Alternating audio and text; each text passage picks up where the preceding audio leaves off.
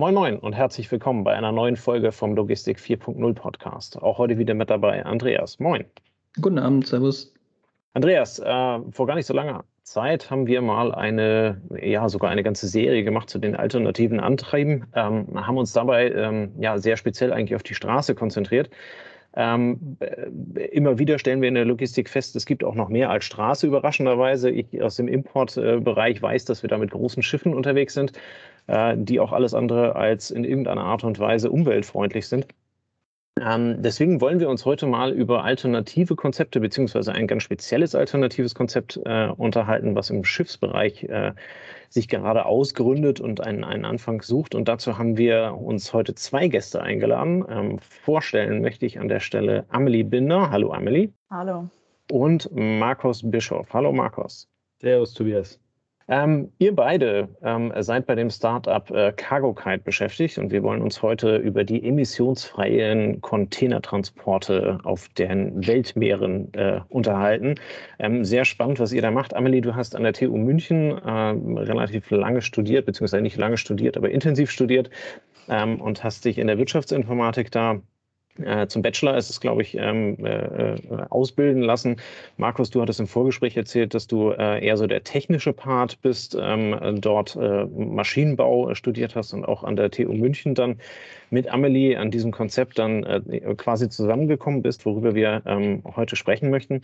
Amelie, ähm, vielleicht kannst du einmal ganz kurz in, in, zwei, drei Sätzen erklären, was die Idee hinter Cargo Kite ist. Wir gehen später natürlich noch tiefer darauf rein, aber so, dass der Zuhörer mal eine Idee hat, über was wir heute sprechen wollen. Ja, unser Ziel hast du ja schon angesprochen. Wir wollen im Prinzip die Schiffsindustrie de dekarbonisieren und dafür haben wir ein Mikrocontainerschiff entwickelt, das in Zukunft autonom über die Weltmeere fahren wird und dabei nicht auf, äh, auf klassische Treibstoffe wie Schiffsdiesel angewiesen ist, sondern äh, saubere Windenergie nutzen wird und damit 100% emissionsfrei fahren kann. Okay, also seid ihr so der na, der, der, der E-LKW nicht, kann man sagen. Aber äh, was, ist, äh, was ist die Idee dahinter? Also was, was ist, äh, wo ist der Ansatz? Markus, vielleicht kannst du da aus der technischen Seite etwas zu sagen. Ähm, äh, äh, wie, wie soll das Ganze funktionieren? Auch in zwei, drei Sätzen, sodass wir dann später noch tiefer reingehen können. Genau, ja. Danke erstmal, Tobias, dass wir hier sein dürfen. Ähm, genau, der Ansatz ist im Prinzip auf effizienteste Art und Weise die ähm, ständig vorkommende Windenergie auf hoher See so umzusetzen, dass man äh, saubere und flexible Logistik daraus bekommt. Kurz und knackig. ja, heute, heute, wenn man an Seefracht denkt, dann ist es ja meistens das mega große Containerschiff mit Tausenden von Büchsen. Ähm, und das ist alles andere als emissionsfrei. Es sind sogar meistens richtige Dreckschleudern. Und ihr startet jetzt, also warum, warum startet ihr jetzt mit diesem Thema? Ne? Es ist so, also im Vorfeld haben wir ein bisschen recherchiert. Ähm, Ansätze gab es in der Vergangenheit auch schon ein paar. Was, was ist gerade, was macht gerade jetzt den Zeitpunkt aus, um sich damit zu beschäftigen und äh, als Startup die Hoffnung zu haben, das dann auch zu einem marktreifen Produkt zu entwickeln?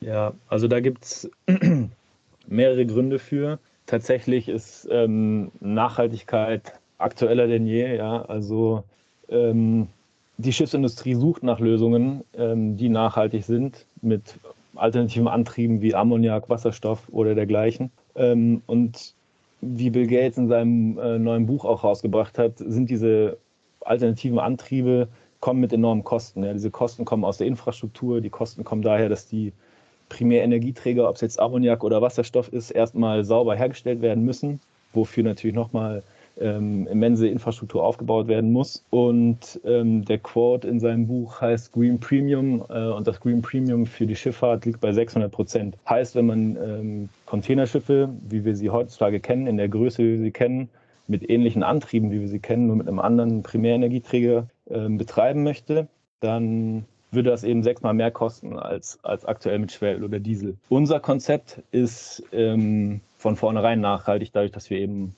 saubere Windenergie nutzen. Und wir brauchen keine große Infrastruktur, wir brauchen keinen großen Hub, keine großen Häfen ähm, und sind, sind damit natürlich viel, viel günstiger. Und können tatsächlich mit den aktuellen Preisen von ähm, aktuellen Containerschiffen mit Diesel- oder Schwerölbetrieben mithalten und sind deshalb super attraktiv in der heutigen Zeit. Ja. Und das ist eben der zweite Punkt, also die Umsetzung bzw. die Umsetzbarkeit. von unserem Konzept.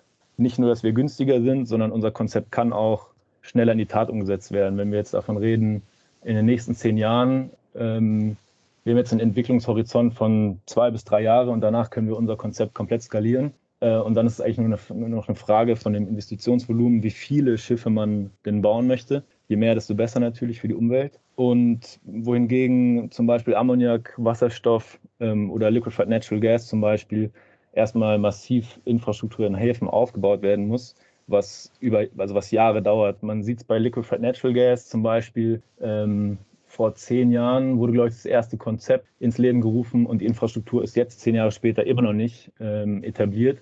Und dann hat man das Problem ganz einfach, man möchte nach, von Europa nach Südamerika fahren und in Europa sagen wir, wir wollen nachhaltig sein und investieren auch das Geld und so weiter, kein Problem. Dann fährt dieses Schiff ähm, nach Südam Südafrika und dort gibt es natürlich keine Tankstelle für Liquefied Natural Gas. Ja, das hatten wir in dieser, in dieser Reihe der, der alternativen Antriebe, hatten wir das auch äh, immer wieder als Thema, äh, dass da zwar viele gute Ideen da sind, aber dann halt eben meistens die Tankstellen fehlen. Ja. Ähm, Amelie, vielleicht kannst du ein bisschen was dazu sagen. Ähm, äh, Markus sagte gerade, die Schiffe sind kleiner.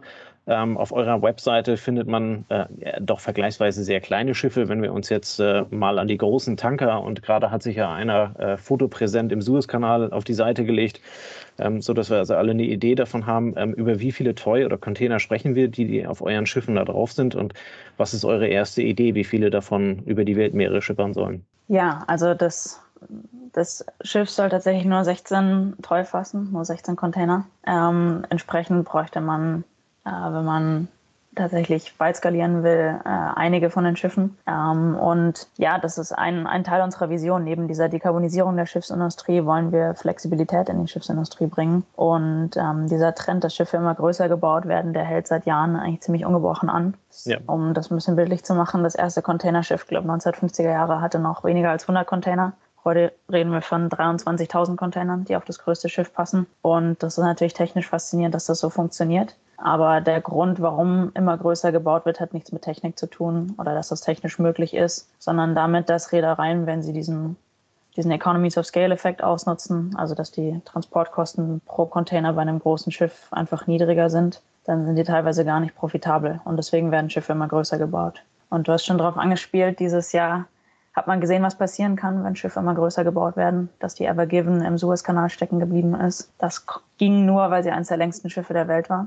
Und da, das kann eben dann passieren, wenn man Schiffe immer größer baut. Schaden in Milliardenhöhe, ein Rückstau, einfach mal komplett die ganze maritime Logistik flachgelegt. Und das ist halt so ein Mangel an Resilienz, den wo wir einfach gerade am Anfang, als wir so ein bisschen in die Industrie eingetaucht sind, schwer fasziniert waren, dass sich das so halten kann im 21. Jahrhundert, dass, ähm, dass es wirklich noch einen Logistikbereich gibt, wo ein einzelnes Schiff so, so einen Rückstau, so einen, so einen Schaden auslösen kann.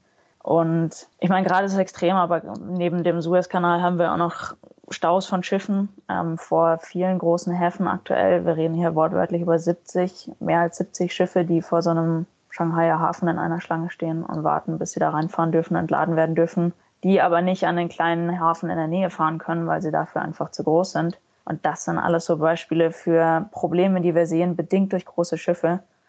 Ähm, und wir wollen da nicht nur verhindern, dass sich sowas wiederholen kann, sondern im Grunde auch ein bisschen mehr ein Shift wieder von Entscheidungsmöglichkeiten auf den Kunden legen. Weil natürlich, wenn du als, als kleiner Kunde irgendwie zwei Container auf so einem 20.000 Containerschiff stehen hast, hast du nichts zu sagen, wann das Schiff fährt. Oder du hast nichts zu sagen, wo das genau fährt. Du musst schauen, dass deine Container dort sind, wo das Schiff ablegt und sie wieder dort holen, wo es dann später mal anlegt. Und mit so einem kleinen Schiff hat man eben die Möglichkeit, dass man tatsächlich wieder den Schiff zum Kunden legt und ihm mehr die Möglichkeit gibt zu sagen, von wo nach wo hätte ich denn gerne meine Güter transportiert und wann hätte ich sie denn gerne transportiert. Und das ist mit ein Grund, warum wir sagen, wir bleiben bei einer kleinen Größe, auch wenn das natürlich radikal anders ist, das wissen wir schon auch. Ja, aber so ein Logistiker, der sich jetzt zum Beispiel mit Kaizen beschäftigt, ähm, der, also früher hat man das auch in der Logistik in der Halle gemacht, ne? immer mehr, immer größer, immer größere Abhängigkeiten, immer größere Batches. Ähm, und wenn, wenn du heute in eine Logistikoptimierung gehst, dann versuchst du Abhängigkeiten, Bestände, Vorräte zu reduzieren im Kaizen. Und das ist ja ein bisschen ähnlich, wie das du das hier beschreibst. Ne? Die Abhängigkeit ist natürlich einmal, wenn sich ein Schiff querstellt, aber die Abhängigkeit ist halt auch, müssen erstmal 23.000 Container zusammenkommen und danach muss ich sie wieder auflösen und welches, welche Netzwerkinfrastruktur brauche ich, um diese 23.000 Container dann ins Land zu bringen im Vergleich dazu, wenn ich 100 mal 230 ins Land bringe, ne, was ich dann schon wieder auf Zug, dann wäre ich schon wieder auf Zuggröße unterwegs. Also von daher, das, das war das, wo ich am Anfang dachte, hm, ist aber ein kleines Schiff. Aber dann, dann so ein bisschen ähm, überlegt habe, worüber, also was, was ist der, der, der Pain der Kollegen, die heute Seefrachtcontainer disponieren? Und es ist eben diese, diese, dieser Riesenbatch, ne, diese große Abhängigkeit, dieses Riesenknäuel an Containern, was sich da in einem Risiko sozusagen bewegt und jeder hängt von jedem ab und wenn irgendwas schief geht, ähm, hängen alle dran und die Evergiven hat ja gezeigt, dass dann schnell auch, sag mal, ganz, der ganze Handel ein Problem bekommt, nicht nur in einem Land, sondern in vielen Ländern und dann fand ich euer Konzept zumindest was die Größe des Schiffs angeht, wieder sehr attraktiv, ja, weil dann bist du halt flexibler. Ja, ja klar, auch wir haben am Anfang äh, überlegt, ja, okay, das ist eine Chance oder nicht, aber irgendwo dann war, hat sich irgendwann die Frage für uns umgedreht, so, wo ist die Sorge? Also im Prinzip, ob du jetzt der, der, wenn, wenn die Schiffe geeignet sind für die Infrastruktur, wie sie da ist, und das sind sie, es kann ganz normal mit einem Kran entladen werden, das Schiff, dann ist irgendwo die Frage, ja, also wo ist das Problem, ob du jetzt da ein Schiff hast, der, der Kran kann genauso schnell entladen, auch bei uns. Das heißt, man wickelt das einfach nur über eine, eine Vielzahl von Schiffen ab und man könnte es eben deutlich dezentraler halt abwickeln. Man müsste nicht immer über Rotterdam oder Hamburg laufen und noch zweimal umladen auf dem Weg, wenn es nicht gerade in Rotterdam bleiben soll oder dann mit dem LKW weitergeht. Man kann den LKW leichter ersetzen, weil man an den näher gelegenen Hafen fährt und ähm, das ist einfach, mittlerweile suchen wir fast die Downside davon, ein Stück weit. Aber klar muss man sich erstmal dran gewöhnen an den Gedanken. Jetzt, jetzt müssen wir mal auf ein Thema kommen, wo ihr uns ein bisschen mitnehmen müsst. Äh, wir sind beides keine Segler. Wir sind äh, also sowohl keine Flugsegler als auch keine, also ich bin zumindest auch kein, kein Schifffahrtssegler. Ich habe nur immer so als Landei und als, als äh, Süddeutscher den Gedanken, hm, also wenn ich mit dem Segelschiff fahre, dann muss ich ja irgendwie gucken, dass die Winde passen. Und jetzt, Markus, hast du vorhin gesagt, Europa, Brasilien. Ähm, Europa, Brasilien, Kanada, Europa, ähm, Asien, Afrika, Asien, Europa. Wie funktioniert denn das mit dem Wind? Also wenn der Wind die Energie bringt, dann muss ich mich ja irgendwie an diese Windströme anpassen. Ist es dann noch kalkulierbar, was ich auf den Weg gebe? Ja, genau. Also unser Konzept funktioniert in, im Prinzip so, dass wir Höhenwindenergie nutzen. Diese Höhenwindenergie ist ähm, die Winde in der größeren Höhe, wo unser Kite- oder AWE-System eben fliegt, wehen eben mit größerer Vorkommenswahrscheinlichkeit und höherer Energiedichte. Ähm, nur mal um ein Beispiel zu geben, also ein normales Segelschiff würde bei sich bei einer Masthöhe von 80 Metern eben bei bis zu 80 Metern aufhalten. Unser Kite fliegt circa bei 300 Meter Flughöhe. Ähm, da geben sich in der Windvorkommenswahrscheinlichkeit ein Unterschied von fast 50 Prozent. Ne? Also wir erreichen eine Windvorkommenswahrscheinlichkeit auf den Ozeanen von 95 Prozent. Heißt, ähm, unser Schiff ist nur durch Windenergie an 350, an 350 Tagen im Jahr operationsfähig, äh, während ein Segelschiff 50-50, ähm, ne? also an einem einen Tag fährt es, am nächsten Tag fährt es nicht. Also nur das halbe Jahr. Ähm, jetzt kommt dazu, unser Fokus äh, liegt auf dem Rumpf. Ja? Also unser Rumpf ermöglicht im Prinzip ein solches AWE-System, ähm, Innovation aus dem Windenergiesektor, eigentlich gedacht, um Strom zu erzeugen, als alleinigen Antrieb zu nutzen. Und unser Rumpf macht es eben möglich, ähm, zu den verschiedenen Winden, also egal aus welcher Richtung, fast in jede Richtung fahren zu können. Jetzt ist es aber eine Optimierungsfrage, ne? weil, wie du richtig gesagt hast, wir sind vom Wind abhängig. Das heißt, ähm, in verschiedene Richtungen zum Wind erreichen wir unterschiedliche Relativgeschwindigkeiten durchs Wasser. Und da kommt jetzt quasi unsere Softwarelösung mit ins Spiel, die ähm, die optimale Route errechnet, je nach ähm, dem, von wo es starten soll, ähm, zu dem Zielort, wo es hingehen soll, ähm, errechnet dann unser Algorithmus eben abhängig von der ähm, Wetterlage und von den Windvorhersagen die optimale Route. Und im Normalfall ist es ein Umweg äh, im Vergleich zu Containerschiffen. Also es ist nicht die Fluglinie, nicht die direkte Linie von A nach B, sondern ähm, meistens eben eine Banane oder ein leichter Knick ähm, durch effiziente Windfelder, die eben auf dem Weg liegen und die wir mitnehmen müssen. Aber dadurch, dass wir eben eine höhere Geschwindigkeit, also Fahrt durchs Wasser erreichen, ähm, erreichen wir eben gleiche, mindestens gleiche Lieferzeiten wie Containerschiffe. die Windrichtung? Wie, also das wird dann überkreuzen oder also ich, ich fahre dann so ein Stück gegen den Wind, aber ich kriege Energie, um nach vorne zu kommen, kompensiert, oder? Genau, ja. Also je nachdem, wir können im Prinzip zu 360 Grad zum Wind fahren, mindestens. Ähm, wenn wir, je steiler wir zum Wind fahren, desto langsamer fahren wir natürlich. Und das ist auf eine lange Route bei einer Atlantiküberquerung, wo die Winde teilweise aus verschiedenen Richtungen kommen, wie du richtig gesagt hast. Ähm, einfach eine komplexe, nicht lineare Optimierungsfrage. Aber heißt auch, dass ich dann ja vielleicht zehn Containerschiffe auf den Weg schicke und je nachdem, wie sich die Wettersituation ergibt, heißt es dann nicht, dass das erste, was ich losschicke, das erste ist, was ankommt, sondern vielleicht wird es dann überholt, weil das andere eine optimalere Route fahren kann oder. Genau, ja, das würde ja aber voraussetzen, dass beide Schiffe ja auch den gleichen Ziel Ort haben, was wir in mhm. unserem Fall, ja, was wir natürlich haben können, da haben wir natürlich nichts dagegen, ähm, was aber die Stärke von unserer, oder von was wir vorhin schon besprochen haben, der Größe unserer Schiffe ist, dass sie eben dezentral liefern können. Das heißt, der Container kann wirklich dorthin geliefert werden, wo er hin muss äh, und wird dann über minimale Landstrecke, über LKW oder Schiene dann ähm, den Restweg zurücklegen. Okay. Wie läuft das denn dann technisch ab? Also ähm, jetzt, äh, die sind ja unbemannt, wenn ich das richtig verstanden habe. Ne? Also da, da, die sind ja dann teilautonom und werden also über die Software gesteuert. Ähm, wenn ich mir jetzt vorstelle, in, jetzt komme ich aus Hamburg da oben, ich kenne den Hafen ganz gut und stelle mir vor, da kommt jetzt ein Schiff mit einem 300 Meter hoch äh, äh, fliegenden Segel äh, rein. Äh, wie läuft dann also die, die Abfertigung und dann äh, auch, die, auch die Entladung dann ähm, am jeweiligen Hafen? Genau, also klar, dieser, dieser Kite startet natürlich erst ähm, ähm, ab, einer gewissen, ab einem gewissen Sicherheitsabstand zum Hafen. Das heißt, das Schiff ähm, hat einen kleinen Energiespeicher an Bord und ähm, der, der im, Prinzip eine Schiffsschraube antreibt. Und wenn jetzt für Hafenoperationen, also Hafenausfahrten oder für den seltenen Fall, dass doch mal Windflaute ist oder man durch eine Brücke durchfahren muss äh, oder dergleichen, landet eben der Kite auf dem Schiff und ähm, das Schiff wird dann elektrisch betrieben über eine, über eine klassische Schiffsschraube, die ähm, genau durch einen Energiespeicher gespeist wird. Jetzt ist es ja so, dass wir das AWE-System, was wir nutzen, ist tatsächlich ja eine Innovation aus dem Windenergiesektor, heißt eigentlich dafür gebaut, Strom zu erzeugen, ähm, was dazu führt, dass wir eben ähm, auf hoher See, während wir unseren normalen Operationszustand haben, den äh, Energiespeicher einspeisen. Also letztendlich ein energieautarkes Konzept. Also zu AWE, ich habe es mal gerade gegoogelt, weil ich das, also ja. ich kannte es nicht, wobei ich es zufällig doch letzte Woche in einem Fernsehbeitrag oder irgendwo gesehen habe. Der Kite, wenn er startet, hat eine Zugkraft und mit dieser Zugkraft generierst du Energie, ähm, genau, wie ja. wenn du die Zugkraft auf ein Dynamo wirken lässt. Ne? Und so speichert, also so generierst du Energie, wenn der Kite schon hochgeht. Ne? Genau, ja, exakt. Okay.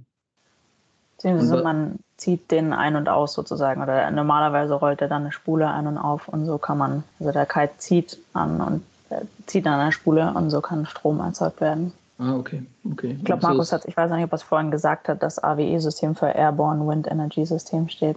Wenn nicht, sei das jetzt noch hinzugefügt für jemanden, der vorher noch nicht gehört hat, weil das ist jetzt auch nicht das Ungewöhnlichste. Beim ersten Mal kannte ich das Wort auch noch nicht. okay, das heißt, der Kite hat zwei Funktionen. Einmal, wenn er oben ist, zieht er das Schiff nach vorne. Ne? Das war so das, was jeder versteht, wenn er euer Bild sieht. Und das zweite ist ähm, dieses Airborne Wind Energy System. Ähm, während der Kite Höhe gewinnt, ähm, erzeugt er natürlich eine Zugkraft und die wird zum Teil dann genutzt, um Energie zu erzeugen. Und damit lade ich eine Batterie oder einen Energieträger, der genau. euch dann ermöglicht, auch vielleicht durch den Suezkanal zu kommen oder auch, ne, wenn da auch Exakt, kein ja. Wind ist.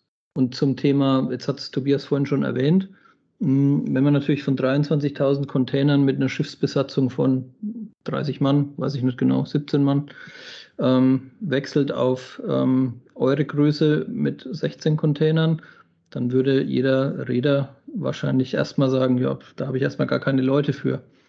Ähm, wie, wie, viel, wie viel Manpower ist denn noch nötig, vielleicht auch für die Steuerung solcher Schwärme oder was ist da euer Konzept, eure Idee, eure Vision?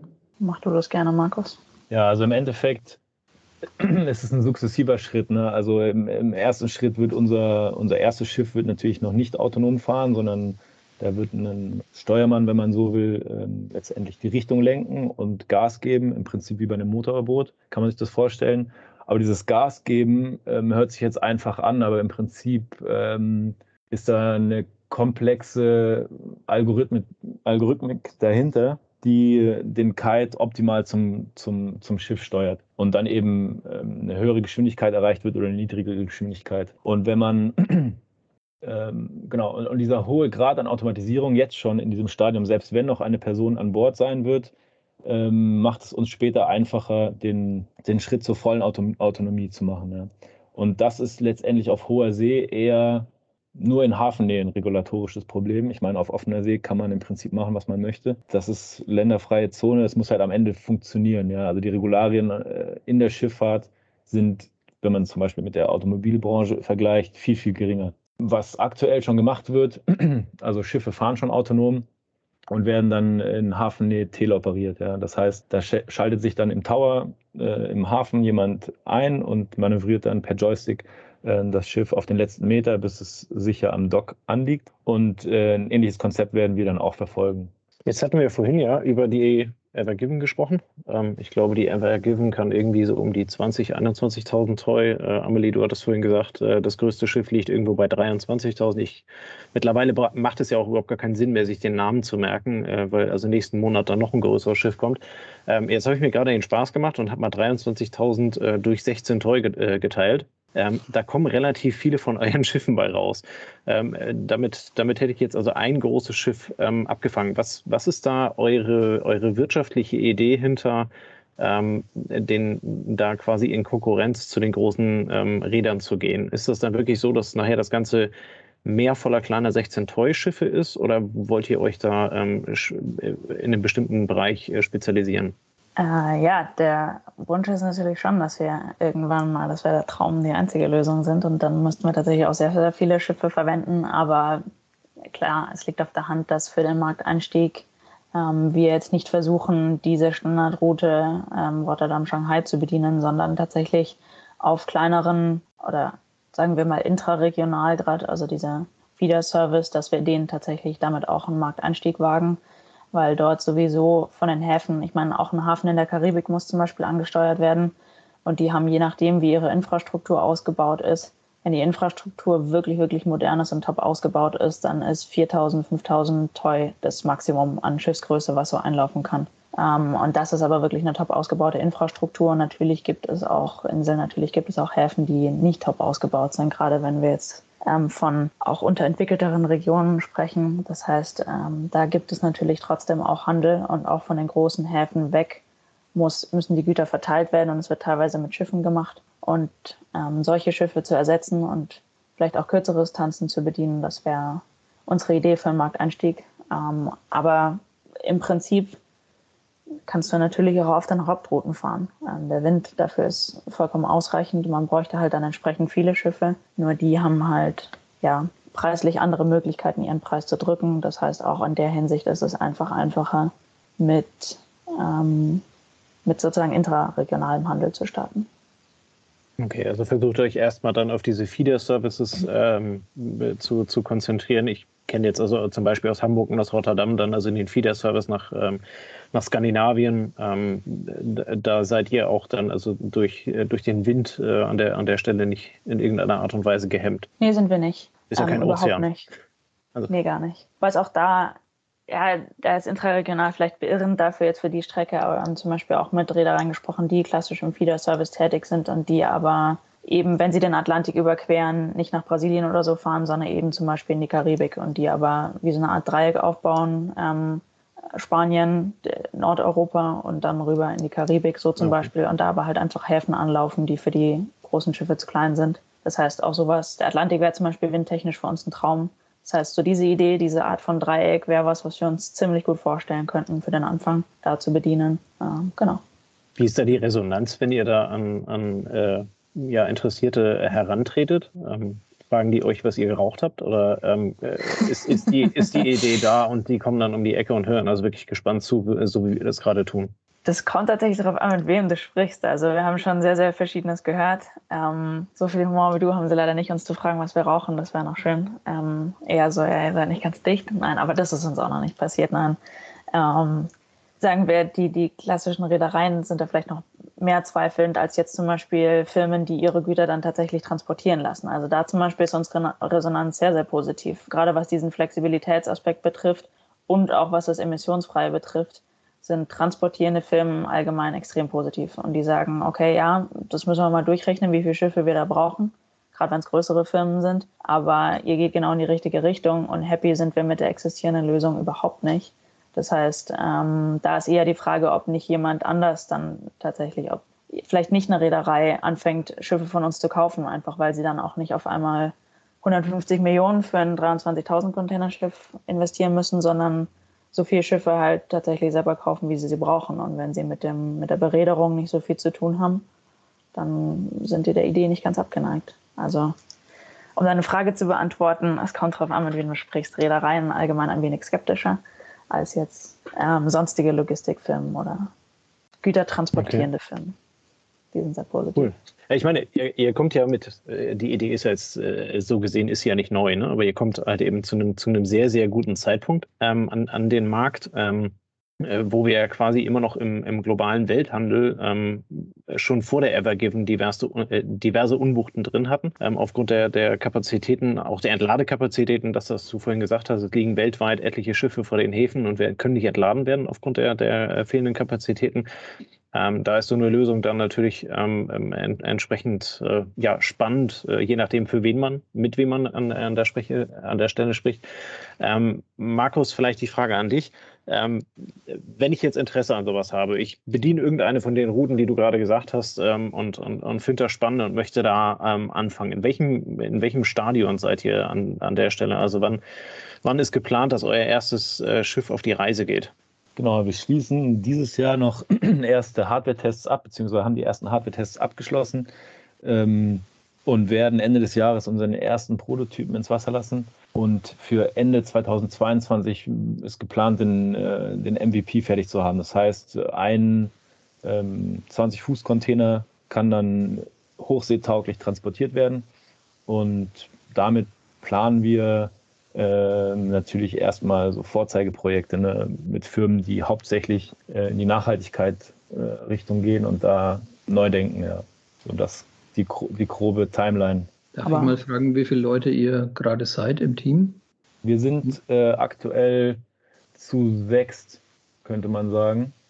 Weil du ja gesagt hast, ich meine, ihr habt das Thema Hardware, da verstehst du den Rumpf oder das Schiff ne, drunter. Dann habt ihr das Thema Kite, dann habt ihr das Thema Algorithmik in der Steuerung, ähm, dann habt ihr das Thema ähm, vielleicht auch Batterietechniksystem für, für dieses ähm, AWE-System. Das ist ja fast für jeden ein Mega-Thema, oder? Oder habt ihr auch Sachen ausgelagert?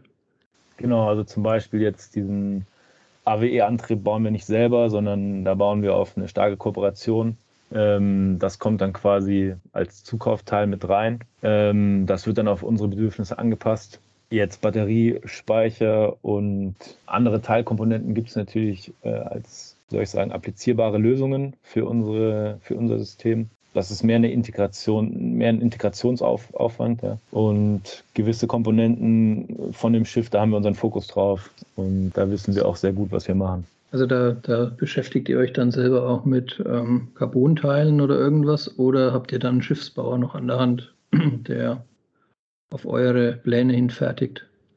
Ja, also der, der Rumpf, wie wir ihn bauen, der ist im Prinzip, muss ganz anders ausgelegt sein als herkömmliche Rümpfe, Rümpfe bisher. Ähm, das heißt, da ist schon relativ viel Know-how bei uns im Team. Und das geht dann aber auch bis zur Steuerung. Also dadurch, dass der Rumpf auch anders gesteuert wird, ähm, ist im Prinzip da auch das Know-how äh, wichtig, dass es bei uns liegt. Ne? Also sonst könnten wir das gar nicht umsetzen. Okay. Also ihr seid dann momentan schon zu, no, zu 80, 60 Prozent Schiffsbauer und zu 20 Prozent ITler und, und, ähm, und die anderen Themen kommen wahrscheinlich dann auch mit der Zeit, ne? wenn ihr wisst, der Rumpf funktioniert und kann so gesteuert ja. werden, wie wir uns das vorstellen. Ja. Naja, das Geschäftliche darf nicht ganz, also auch jetzt trotz des frühen Stadiums, klar ist technisch muss da viel bewegt werden und die technische Entwicklung ist schon ein Herzstück, wie wir das Unternehmen vorantreiben wollen. Trotzdem ist viel, ich meine, wir müssen uns auch absichern, dass, dass das letztlich einen Markt hat, dass wir tatsächlich ein, dass da Bedarf ist an einer Lösung wie der und mal ab, abseits dieser, okay, Nachhaltigkeit ist sicherlich ein Thema, das am Puls der Zeit liegt. Ich meine, das wissen wir auch, aber dass wir halt absichern, dass ähm, wir so Ideen wie, okay, die Abwicklung von unserem Schiff kann in drei Minuten passieren, sowas, da müssen wir schauen, ist, ist, ist das überhaupt möglich logistisch im Hafen? Und da ist halt viel auch Gesprächsbedarf, dann Pilotkunden zu finden für das frühe Schiff, das alles dauert seine Zeit, äh, muss man schon auch sagen. Und da haben wir Glück, dass wir ähm, ein, zwei Leute im Team haben, die, so wie ich jetzt zum Beispiel ähm, Wirtschaftsinformatik studiert habe, da halt auch, auch, trotz der technischen Uni sind dann halt doch auch 20 Prozent ähm, da wirtschaftlichen Background haben und in die Richtung schon auch ähm, Erfahrung haben. Und wir haben zwei, die vorher in der Unternehmensberatung waren, inklusive mir selbst ähm, abseits des Studiums, sodass da auch Erfahrung ist mit, wie man wirtschaftlich so ein Unternehmen vorantreibt.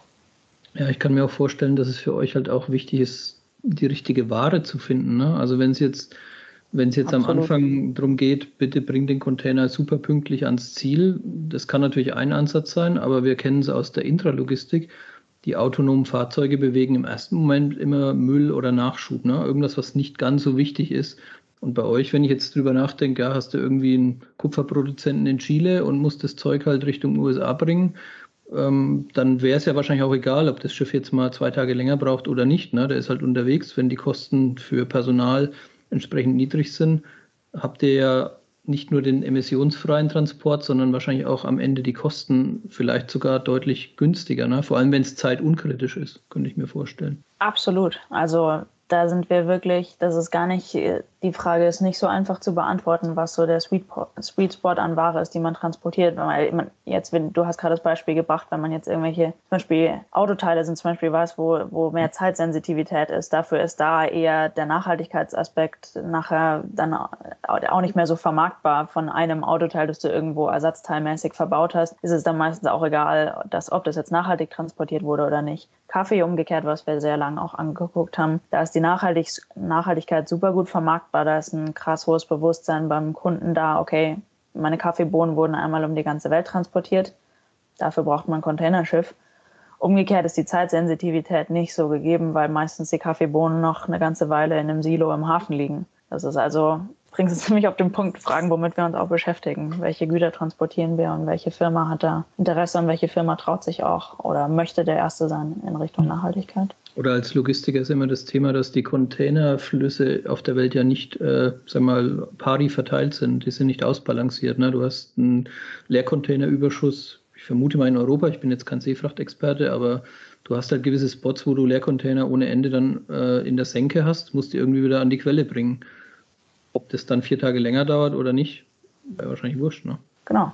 Aber das wäre eben auch was, wo viele sagen, wenn, wenn jetzt wie bei uns die, die operativen Kosten wirklich minimal sind im Vergleich zu einem normalen Schiff, ist es vielleicht interessanter, seine Leercontainer so wieder rückwärts transportieren zu lassen, ähm, wo man dann nicht einen wahnsinnigen Extrakostenaufwand hat. Und diese Trade Imbalance, die ist auf jeden Fall da in der Schiffsindustrie, wie du sagst, in Europa. Also die Asien-Europa-Linie ist die, die da sehr unausgeglichen ist. Okay. Ähm, ihr habt vorhin gesagt, ihr kommt jetzt alle oder ihr seid alle momentan in München, ähm, Umfeld Technische Universität. Ähm, Markus, du hast es schon erwähnt, indem du gesagt hast, eines der besten Startup-Umfelder in, in Europa. Was macht's denn, was macht's denn so toll in München, außer das vielleicht Oktoberfest, das bald wieder stattfindet, oder außer die Berge zum Skifahren vor der Hütte und es lässt sich ganz gut leben in München, glaube ich. Ne? Das, das auch, ja. Aber ja, Markus, erzähl doch einfach ein bisschen. Warum, warum bist du nach München gekommen? Ich komme aus München. Ich hab's ja, wenn du, aus, du, du warst in Brasilien und bist nach München. Also ich, ich weiß ja nicht, wo du in Brasilien warst, aber da gibt es ja auch schöne Flecken.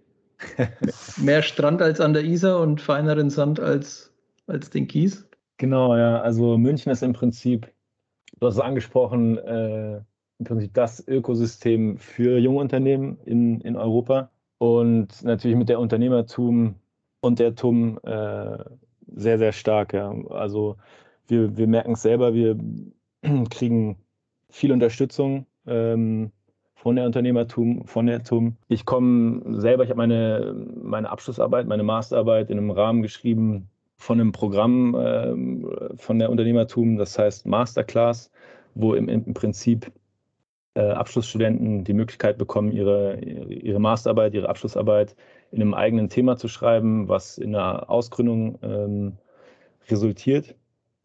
Und das gibt es an keiner Uni in Europa, soweit ich weiß, wenn nicht sogar weltweit. Vielleicht in den USA, soweit ich weiß. Aber das sind so Kleinigkeiten, ähm, die man hier merkt, die schon äh, massiv gefördert werden. Ja, um das hinzuzufügen, für die, die es nicht kennen, die Unternehmertum ist sozusagen das, das Gründerzentrum von der TU München. Das ist eigentlich eine eigenständige Firma, ähm, aber es ist ähm, einfach dazu da, um Unternehmen in ihrem Werdegang zu begleiten und wirklich von der ersten Idee hin zu einem, wenn man jetzt Celonis anguckt, tatsächlich auch Dekakorn, wie man es so schön nennt, also ein Unternehmen, was mehr als 10 Milliarden Bewertung hat. Also solche Unternehmen hat dieses Gründerzentrum schon hervorgebracht. Und die haben einfach ein unglaublich breites Angebot an Sachen wie Coaching, Mentoring, ähm, Kurse, äh, die man dort belegen kann, äh, irgendwie so eine Art von Gründer zusammenbringen. Und ich weiß nicht, ob es eingangs, äh, doch eingangs ist es schon gefallen, dass Markus und ich uns zum Beispiel auch so kennengelernt haben über dieses Netzwerk. Und dieses, dieses gesamte Netzwerk, sowohl was die TU München hat, als auch was die Unternehmertum hat, ist einfach seine große Stärke. Ähm, diese Art von Industrienähe, die es da gibt ähm, sowohl an der Uni als auch in diesem Gründernetzwerk.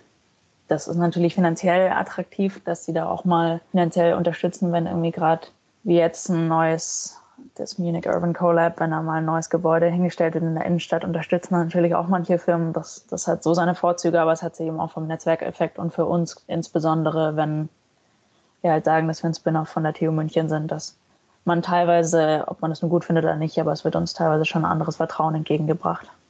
Ja, weil wir hatten es im Vorgespräch, wo wir dann irgendwann drauf gekommen sind, Amelie, ja, so ein, so ein typischer Schiffsbauer. Also ich kenne sie noch aus dem Nordbayerischen, da gibt es noch ein paar so kleine Schiffsbauer, die schicke Yachten bauen. Aber München ist jetzt nicht bekannt für die, für die besten Werften. noch nicht, noch nicht. Nee, ich glaube, abgesehen, ja, für Yachten mit Bavaria gibt es, glaube ich, genau. noch einen Schiffsbauer, der bekannter ist, aber ist die große Ausnahme. Okay. Aber war für euch jetzt, also das, das Ökosystem ist da wichtiger und äh, die ersten Schritte, die ihr, oder was, die, die Schritte, die ihr bisher gemacht habt, dafür ist dieser Boost, den dieses Ökosystem gibt, dann wichtiger als äh, eine Werft ums Eck zu haben, die einen eh nur belächelt, sozusagen. Ne?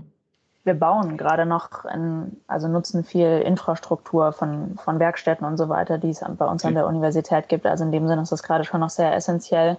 Aber es führt über kurz oder lang kein Weg vorbei an der schönen Stadt Hamburg. Zum Beispiel sind wir jetzt auch Ende des Jahres in einem Programm drin, ähm, was mit dem Digital Hub Logistics zu tun hat, der okay. auch in Hamburg angesiedelt ist. Das heißt, ähm, über kurz oder lang werden unsere Wege teilweise dort auch hinführen.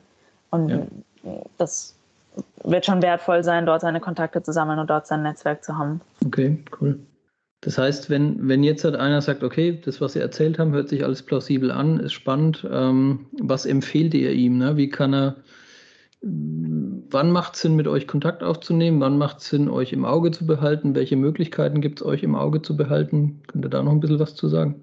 Markus, magst du starten, wann es sinnvoll ist, mit uns in Kontakt zu treten?